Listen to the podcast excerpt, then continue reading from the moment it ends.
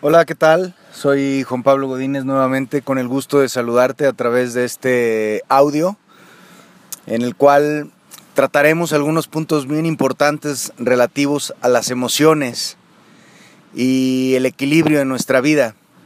Un tema que se ha venido tocando a través de las filosofías más antiguas, el tema del equilibrio, de vivir por el camino del medio, no, no, en, no en la polaridad y vamos a ir viendo cuál es la naturaleza de estas emociones, cuáles son, cuáles son sus funciones,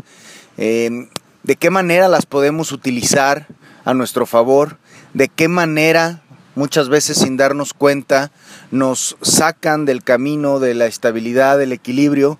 y van generando contextos desde los cuales tu, tu forma de decisión eh, no es la más precisa, no es la adecuada, no siempre es la correcta y a veces nubla de una manera muy muy importante nuestro caminar. Y eh, la intención, como todos estos podcasts, es compartirte información que he tenido la oportunidad de recibir, que he tenido la oportunidad de experimentar, de observar desde mi proceso. Y como coach, em, ayudarte en este proceso personal de crecimiento, de autoconocimiento, de liderazgo y, que puedas y que podamos todos en este compartir em, irnos tomando de la mano hacia una claridad y salir un poco de la confusión o de la ignorancia respecto a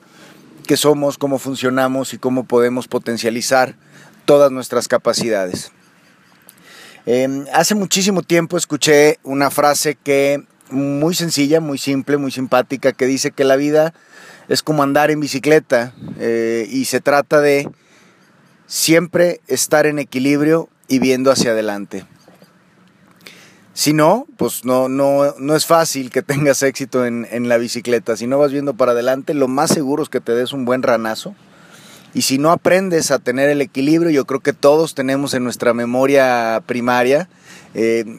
este, este aprendizaje de andar en bicicleta y, y, lo complicado y lo divertido a la vez que podía ser Em, empezar a tener el equilibrio en, este vehículo, ¿no? De dos, de dos llantitas, ayudados por tu papá, por tu tío, por tu hermano mayor, primero con tus llantitas, después te las quitan y poco a poco empezar a, a aprender a mantenerte equilibrado. En las filosofías orientales y quizá en algunas occidentales también es bien sabido que em, vivir equilibrado vivir con estabilidad emocional em, es un factor sumamente importante para em, tener una realización, una, una vida, digamos, con prosperidad, con satisfacciones, y por lo contrario, vivir en un estado de vulnerabilidad o en, este, en esta montaña rusa de emociones que estamos constantemente Em, experimentando o que están siendo detonadas, pareciera que sin nuestra autorización, sin nuestro control, em, un poquito presa de todos los estímulos que vamos teniendo en, el día a día, en el mundo. Y la verdad es que yo estoy seguro que mucha gente que nos escucha, em, más de alguna vez se ha sentido presa de sus emociones, presa en el sentido de, de que no es él el que decide cómo sentirse, sino que literalmente esta expresión de es que me hace enojar, es que me desespera, es que me pone muy triste su actitud, ¿no? Como, como si no tuviéramos una capacidad de controlar eh, o de decidir cómo nos vamos a sentir respecto a las cosas, y, nos vemos abrumados y nos vemos confundidos y nos vemos completamente a veces incapacitados de poder sobreponernos a los diferentes estados emocionales. Qué, interesante y qué importante este tema de la, las emociones, la psicodinámica, que finalmente lo hemos tratado a través de todos estos audios, pues el hombre básicamente en su comportamiento se basa principalmente en, en su proceso de pensamiento, ese proceso de pensamiento detona estados de ánimo. Esos estados de ánimo o esas emociones nos hacen actuar y acorde a esas acciones se generan los resultados. Ese, en un esquema muy general, digamos, es el mapa de nuestro comportamiento. Mi base de pensamiento es el origen, ese pensamiento genera un estado emocional, un estado anímico determinado, y en base a ese estado anímico emocional, normalmente, normalmente en un estado que le llamamos inconsciente, un estado dormido, un estado automatizado, eh, reacciono o acciono en, consecuencia de esa emoción y obtengo los resultados correspondientes. Eh, en, esta, en este orden que te platico, se echa de ver que la emoción es un efecto del pensamiento. Claro que son procesos que ya, ya seguro has escuchado, que ni siquiera hoy las supercomputadoras, que incluso están ya trabajando sobre los procesos de las computadoras cuánticas, ni siquiera las supercomputadoras han, han podido igualar la velocidad y la maravillosa capacidad de procesar información en milésimas de segundos de nuestro cerebro. Yo sé que no alcanzas a identificar de manera consciente que primero piensas, le das un significado, sacas una conclusión y después viene una reacción emocional en respecto y en sintonía perfecta a lo que pensaste y concluiste que significaba aquello que estás percibiendo. Pero la importancia de las emociones es que eh, como su nombre, su raíz, su etimología eh, lo significa, emoción viene de emotion, en, en, en moción, es aquello que nos impulsa, que nos pone en movimiento. Emoción significa aquel estímulo o impulso que nos pone en movimiento, que nos acerca a o nos aleja de, pero que nos hace actuar. Y por eso en este esquema te decía que básicamente nuestro comportamiento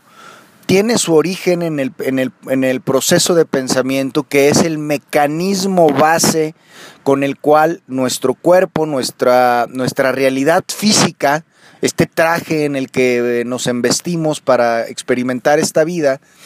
está dotado de una computadora que se llama cerebro, que está diseñada y programada en automático para percibir estímulos y hechos de la realidad y generar con esos estímulos y con esa información un proceso de, digerir, de concluir, de generalizar, de juzgar eh, a qué tipo de estímulo se refiere, si me amenaza, si es ilusionante, si qué tipo, en base a mi programación, en base a la información que yo he podido aprender, en base a mil cosas, eh, mi cerebro procesa ese estímulo externo, saca una conclusión, le da un significado, que esa es la parte más importante de nuestro proceso. No es el tema de este podcast, pero lo veremos quizá en algún otro podcast para que estés esté pendiente de, esta serie de audios. Le da un significado que tiene que ver completa y totalmente con tu historia de vida con tus miedos, con tus experiencias más aterradoras infantiles, las más ilusionantes, con tus tabús, con tus dogmas, con mil cosas, y en base a ese significado entro en un estado de ánimo. Finalmente, finalmente la la emoción, si tú, lo, si tú lo buscas en el diccionario, te vas a dar cuenta que es una reacción psicofisiológica. Y la, la, nuevamente la etimología de psicofisiológica Quiere decir que parte de la psique, parte del, proceso que concluye el pensamiento respecto a un dato externo, y lo transfiere a una reacción fisiológica de funcionamiento biológico que te hace que te duele el estómago, que sientas una opresión en el pecho, que se te acelere el corazón, que se te dilaten las pupilas, que sientas el torrente sanguíneo en tus brazos, que sientas maripositas en el estómago y todas estas cosas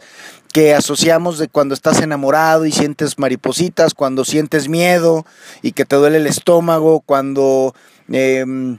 estás en una situación de, adrenalina y entonces sientes a lo mejor energía en tu cuello. Hay una reacción de tu organismo que se prepara para interactuar con tu entorno. Una parte importante de las emociones, en principio como mecanismo, es ayudarnos, ayudarnos a, a poner una postura frente a la realidad. Yo estoy constantemente interactuando con la realidad, eh, estoy percibiendo información eh, y energía de la realidad. Mi cerebro la toma a través de mis sentidos, la procesa generalmente en base a la, a la base de datos pasada, hace una generalidad, trata de hacer un match, una relación, una conclusión, le da un significado y entonces manda una orden inconsciente de acuerdo a tus, a tus creencias y contenido inconsciente y le da una orden a tu, a tu cuerpo que reacciona y ante esa sensación fisiológica de hormiguitas, de dolor, de alegría, de corazón, le llamas estoy nervioso, estoy entusiasmado, tengo miedo, estoy enamorado, eh, estoy preocupado. Eh, y le, y le hemos ido bautizando a un paquete de sensaciones fisiológicas con un, con un nombre de un sentimiento o de una emoción. Es un poquito la generalidad, la, naturaleza viene dada por, por, el proceso de pensamiento y esta, esta liga de lo que el pensamiento va procesando, la computadora lo manda al cuerpo para que el cuerpo se prepare, digamos, para interactuar con esa realidad, ¿no? Entonces, cada que tú tienes una situación que tu cerebro eh, asume, asume o concluye como de peligro, aunque pueda ser la más absurda de todas las experiencias, si tu cerebro, por tus experiencias, por tus condicionamientos, concluye que este, repito, es un proceso inconsciente y por eso a veces no entendemos por qué reaccionamos como reaccionamos y por eso nos vemos a veces como unas víctimas de nuestro mecanismo emocional, porque pues sucede tan rápido, se procesa tan rápido, que realmente estamos muy lejos de ser nosotros los que estamos decidiendo en nuestro estado emocional en la mayoría de los casos, salvo que tú empieces a hacerte consciente de este proceso y empieces a estar mucho más consciente y despierto al respecto y puedas empezar a, si bien no controlar tus emociones, sí eh, tener una conciencia y un control mucho más en responsabilidad y en causa de cómo actuar en consecuencia. Tú puedes a lo mejor seguir eh, experimentando cierta frustración, tristeza o impacto emocional respecto a algo, pero anteriormente a lo mejor reaccionabas de manera inmediata con peleando, gritando, defendiendo tu punto, eh, amenazando, y hoy puedes recibir la misma, el mismo estímulo, has aprendido a observarlo, te das cuenta que no hay mayor riesgo y ya no reaccionas eh, en base a esa emoción, sino que dejas que pase esa turbulencia y después actúas, ¿no? Este sería como una de las metas importantes a lograr. Primero quizá que empieces a identificar el mecanismo, una vez identificado lo observes y una vez identificado y observado, pues empieces a tomar decisiones mucho más éticas, mucho más humanas y menos viscerales, ¿no? ¿Y por qué te platico esto? Te platico por lo siguiente. Arrancábamos este podcast con el tema del equilibrio. Y hoy quiero que hagas un pequeño, un pequeño ejercicio. Si lo puedes hacer, a menos de que vengas manejando, bueno, pues ya que llegues a tu destino sano y salvo, te recomiendo que este, lo hagas para que veas lo que te quiero, lo que te quiero mm, manifestar con este tema. Siempre se ha escuchado el dicho de que nuestras emociones nos ciegan, ¿no? Está, está, estaba cegado por sus emociones, nos pasa mucho con los noviazgos, ¿no? Por eso le llaman el, el novio, el novio todas las carencias y los defectos, estaba tan enamorado, tan ilusionado, que déjenme decirles que el enamoramiento y el anhelo y el cariño y la atracción física o psicológica que podemos sentir por una persona, eh, está muy lejos de ser amor, muy, muy, muy lejos. El amor es, es una situación eh, bastante, bastante más profunda, más absoluta, más compleja que una simple, un simple estado de ánimo, de anhelo, de deseo, a veces hasta de dependencia, de atracción, de admiración, de respeto y muchos componentes que, em, que enriquecen esto que le llamamos amor de pareja probablemente, ¿no? Pero bueno, en estos estados de enamoramiento hemos, em, escuchamos, ¿no? Que, que nos ciega, ¿no? Es que este cuate no ve, que lo traen como menso, es que este cuate no ve, que lo están viendo la cara. está tan enamorado, está tan metido en su estado anímico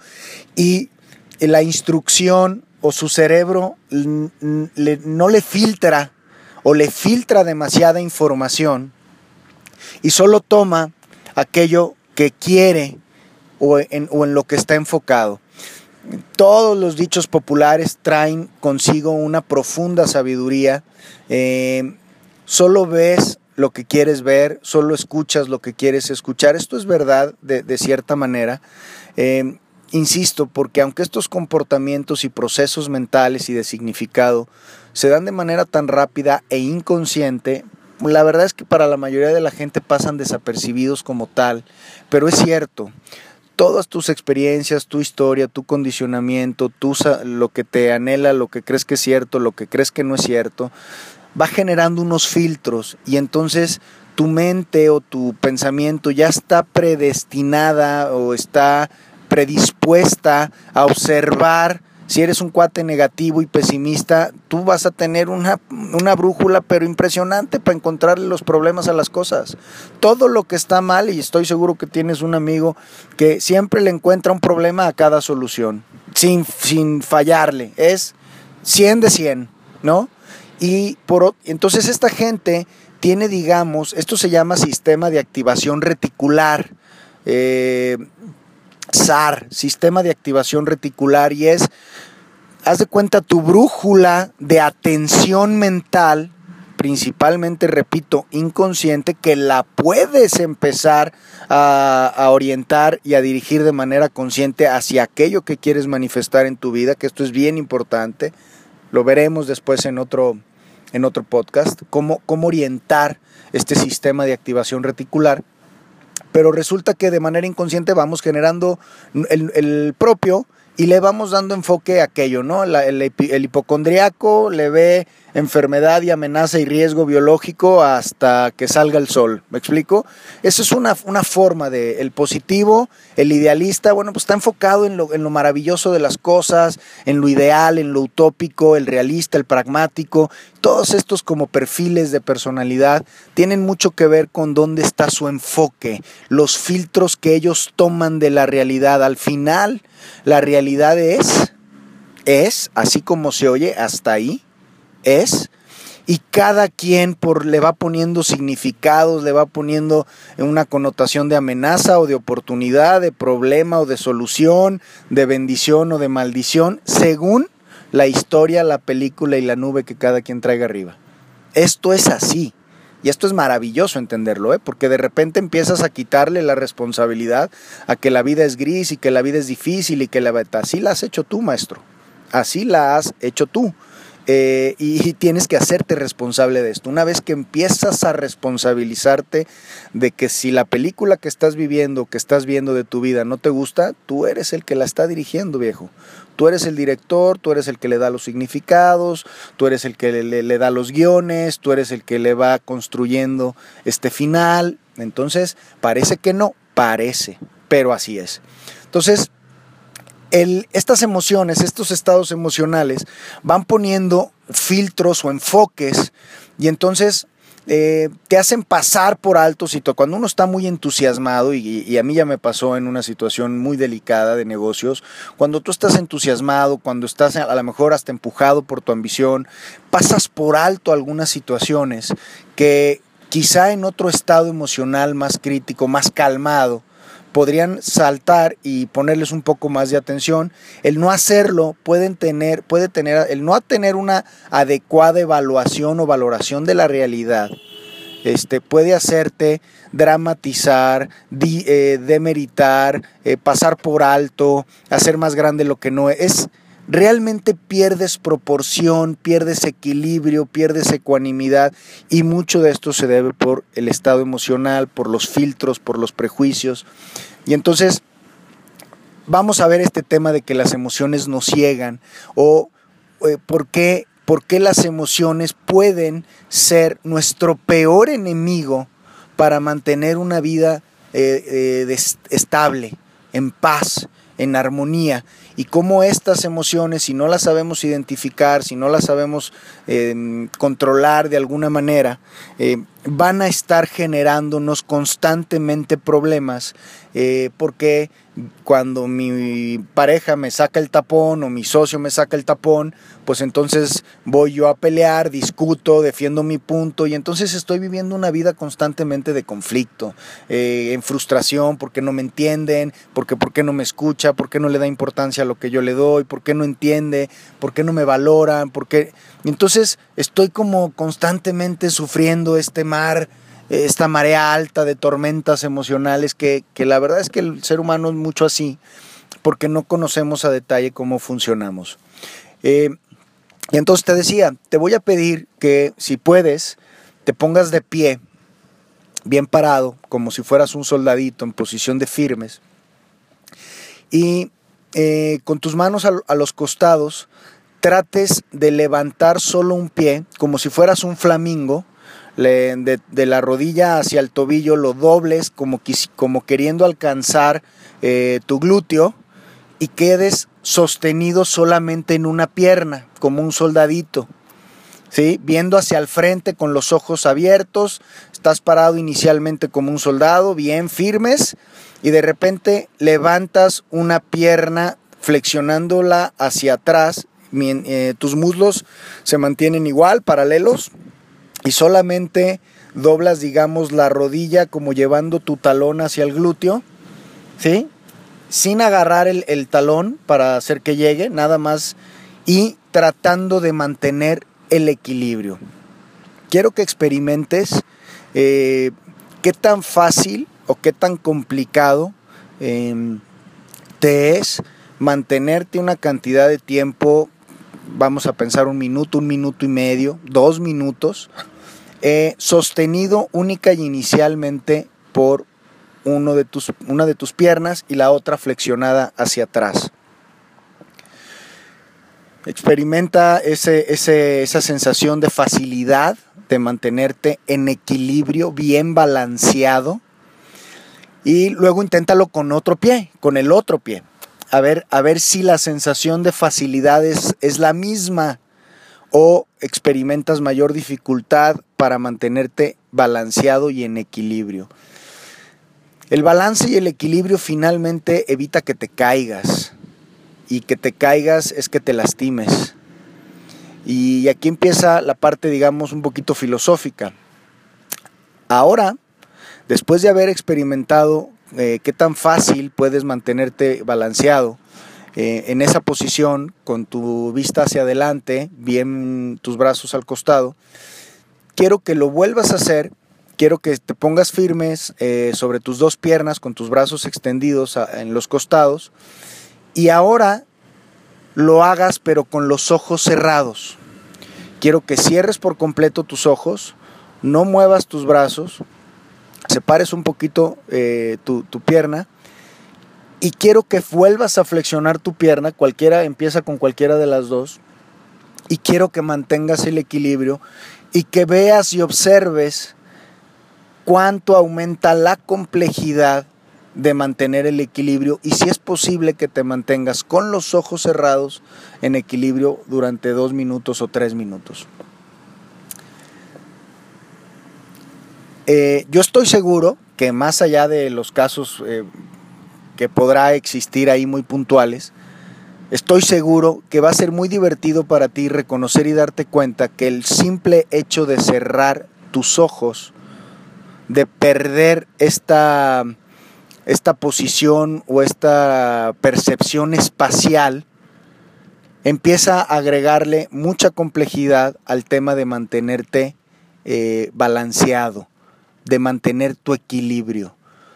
tú, mismo está en el mismo lugar, en la misma superficie, en la misma realidad, el solo hecho de cerrar tus ojos, de estar a ciegas, de estar a ciegas, eh, ya va a tener un impacto muy importante en tu capacidad fisiológica de mantenerte en equilibrio. Ahora es bien sabido, no digamos si pierdes el oído y a lo mejor si estás parado no, pero si pierdes el oído y estás caminando, lo primero que sucede es que pierdes por completo el equilibrio. ¿sí? Entonces, todos tus sentidos, todos tus sentidos van a contribuir al sistema para entre lo que escuchas, lo que ves y lo que sientes, te ayuden a procesar información para mandar de manera automática el peso, el balance, el apoyo para que tú puedas estar en equilibrio. Cuando cierras los ojos, el mantener el equilibrio es mucho más complicado. Ahora yo te pregunto, ¿cómo crees que se, cómo, cómo crees, qué tan fácil o qué tan complejo crees que sería andar por la ciudad, andar por la vida, andar por tu oficina, por tu casa con los ojos cerrados, al mismo ritmo al que vives hoy? No despacito y, y tanteando y con tu mano adelante, así como, como andan los invidentes, que a ver si no me pego, no, no. Trata,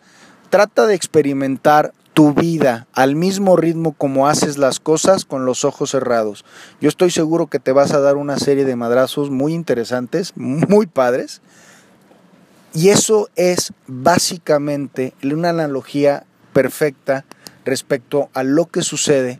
cuando estamos llevando nuestra vida en un ritmo similar, pero con los ojos cerrados, es decir, cegados por eh, estos estados emocionales que nublan nuestro criterio, que nublan nuestra capacidad de poner las cosas y darles su justo lugar, su justo peso, no dramatizarlas, no darles un, significado súper personal de esto era contra mí, lo único que quieres es fregarme, no, no pierde la oportunidad y, el mundo complotea contra mí y el universo no quiere que me vaya bien y mi suegra y mi cuñada y mi socio y y todo, ¿no? Todo se nubla porque nadie te valora, todo, un poco así, ¿no? O al revés, o, al revés también, ¿no? O sea, el cuate que también nublado por su ilusión, por su amor, por empieza a pensar cosas fuera completamente de la realidad porque su criterio está completamente cegado por un estado anímico.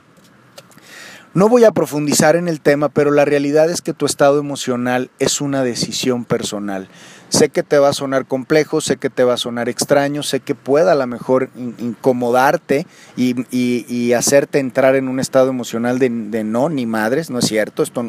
yo no decido, yo no decido estar enojado, lo que pasa es que mi esposa cada que me dice esto, es, que es imposible no enojarte, o sea, y, tienes toda una serie de argumentos eh, eh, para justificar aún en la situación más obvia y más burda, eh, a pesar de que la sociedad en general, que estamos muy dormida, coincidimos en que, pues claro, pues, ¿cómo no te ibas a enojar, no? Si te cristalearon el coche y te robaron tu, tu laptop, pues ¿cómo no te ibas a enojar? Da coraje.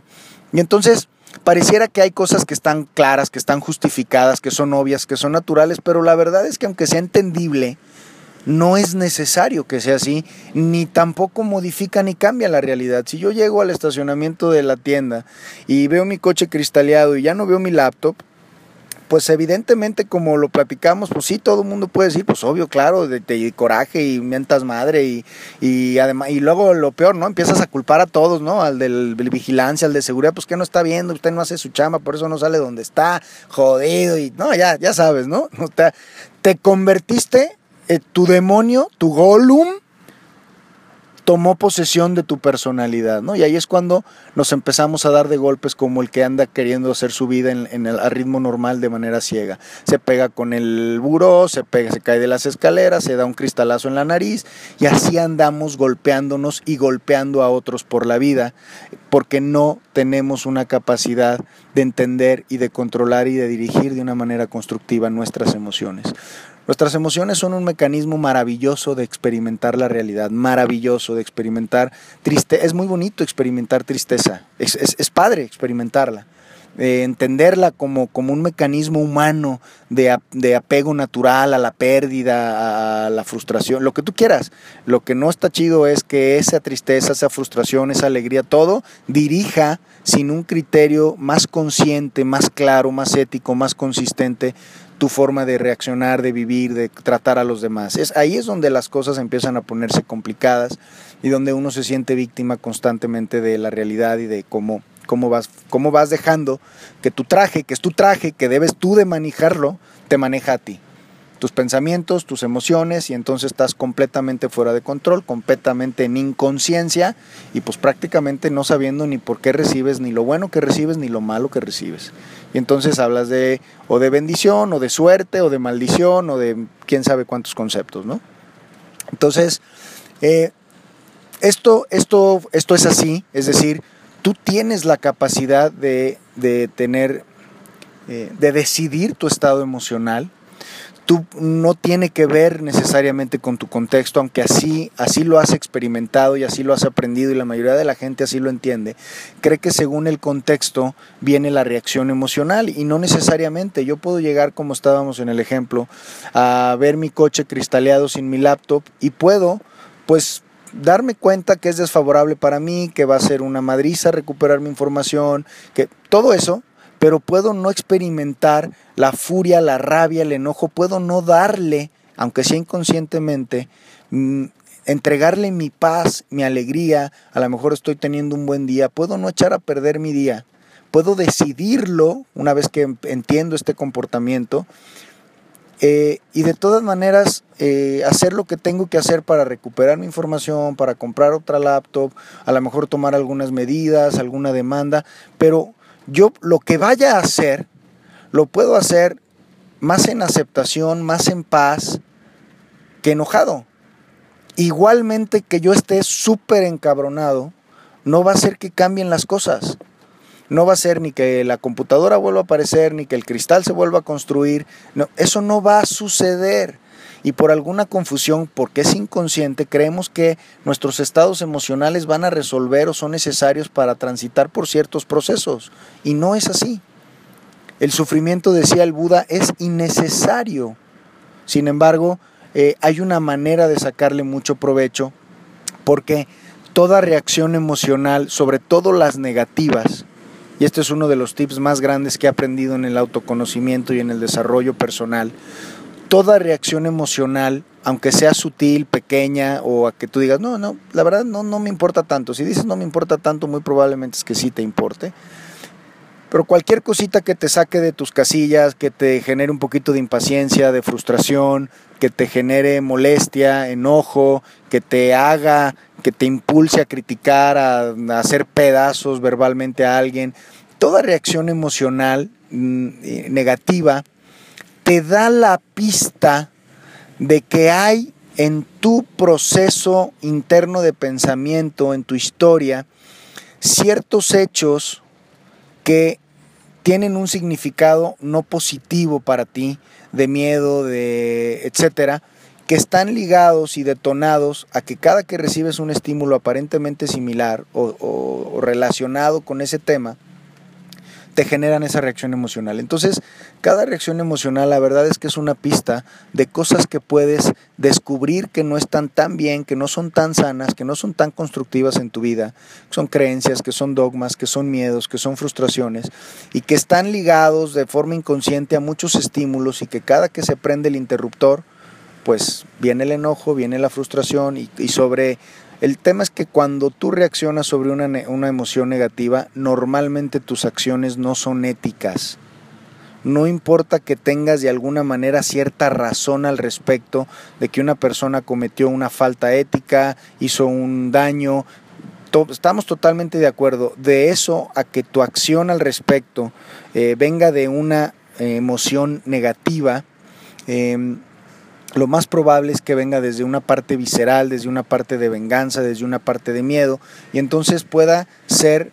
una sobreexageración, un sobrecastigo, una dramatización, y seamos poco éticos al respecto. Básicamente eh, la psicología nos dice que las emociones en general se puede dividir eh, en dos, dos etiquetas, el miedo y el amor. Básicamente son las dos emociones primarias que tienen diferentes facetas. Del miedo se desprende la ira, se desprende la agresividad, se, desprende la tristeza, se desprende eh, la desilusión, se desprende em, la ansiedad, la frustración,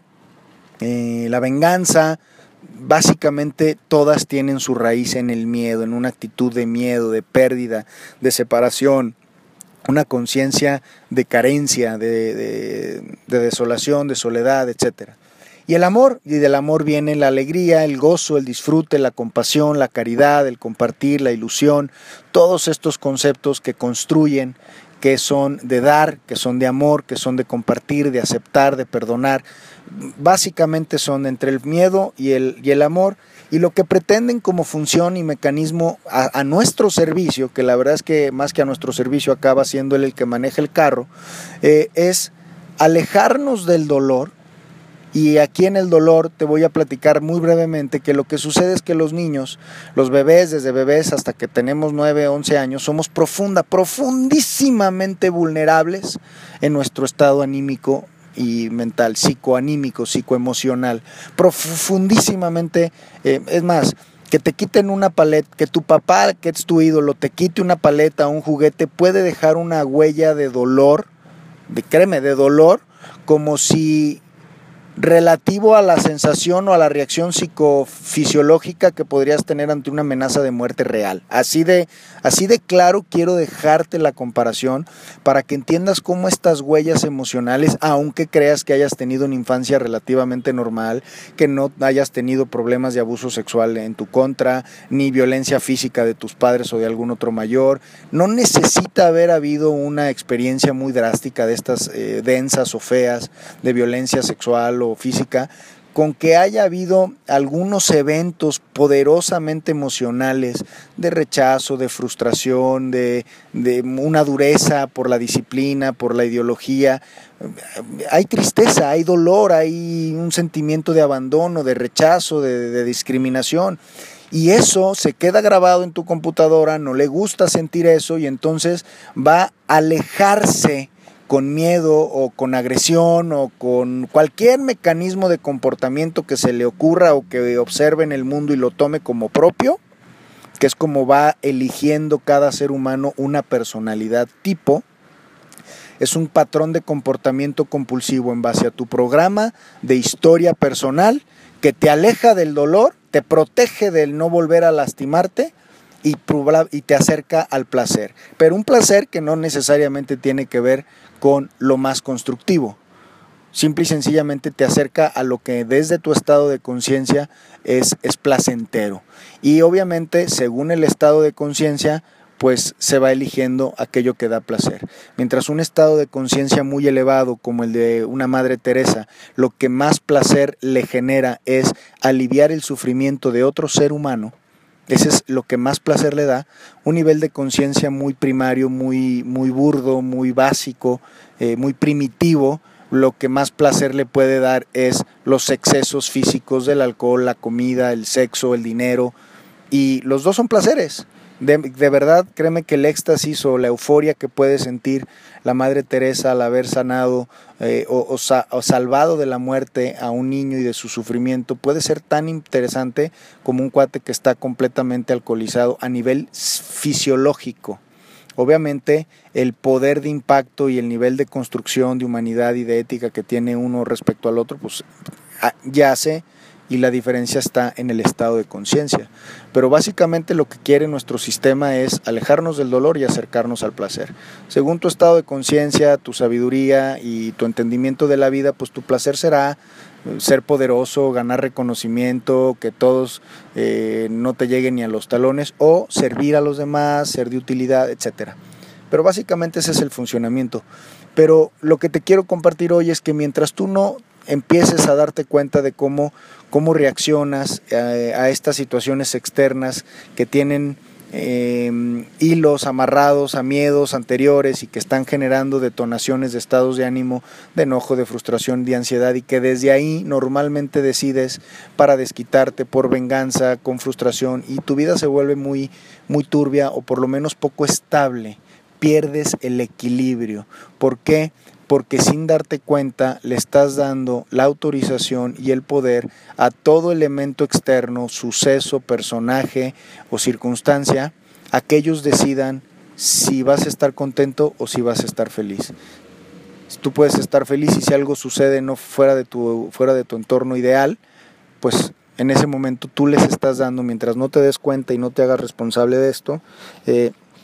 le estás dando todo el permiso y toda la capacidad a que el mundo exterior, las personas de tu alrededor, tu esposa, tus hijos, tu jefe, todos sean los que controlen tu estado emocional. Ellos son los que te hacen enojar o son los que te hacen estar feliz. Y ahí entonces hay una dependencia, porque tú no puedes ser feliz ni construir tu felicidad de manera eh, autónoma y en conciencia y en responsabilidad si es que no recibes de los demás todas las cosas que quieres y decides y, esperas y quieres de los demás. Y, y, déjame decirte que es el camino más difícil hacia la felicidad y es el que el 99% de la gente sigue. Entonces tú tienes la posibilidad y la, y la, responsabilidad de elegir tu estado de ánimo de felicidad, de gozo, de paz, y tienes la responsabilidad y, y la posibilidad de darte cuenta que cuáles son aquellos estímulos que te generan enojo, frustración, ansiedad, eh, ira, eh, envidia, empezarlos a observar, echarte un clavado con a través de metodologías, a través de terapias, a través de conversaciones, a través de coaches, este eh, a través de cualquier tipo de proceso y empezar a conocerte mejor. ¿Qué es lo que, qué es lo que está en mi historia? ¿Qué es lo que está en mi, en, mi base de datos? ¿Cuáles son mis miedos? ¿Cuáles son mis demonios? ¿A qué reacciono? Empezarme a observar como un observador de mi película y empezar a, a diagnosticar y empezar a ponerme muchísimo más en control de mis emociones, que será sin duda el primer paso para tener una vida mucho más estable, mucho más ecuánime y desde ahí las decisiones se vuelven más fáciles y muchísimo más éticas y humanas. Em, yo espero que esta información haya sido de muchísima utilidad para ti, la, te la comparto con todo mi amor.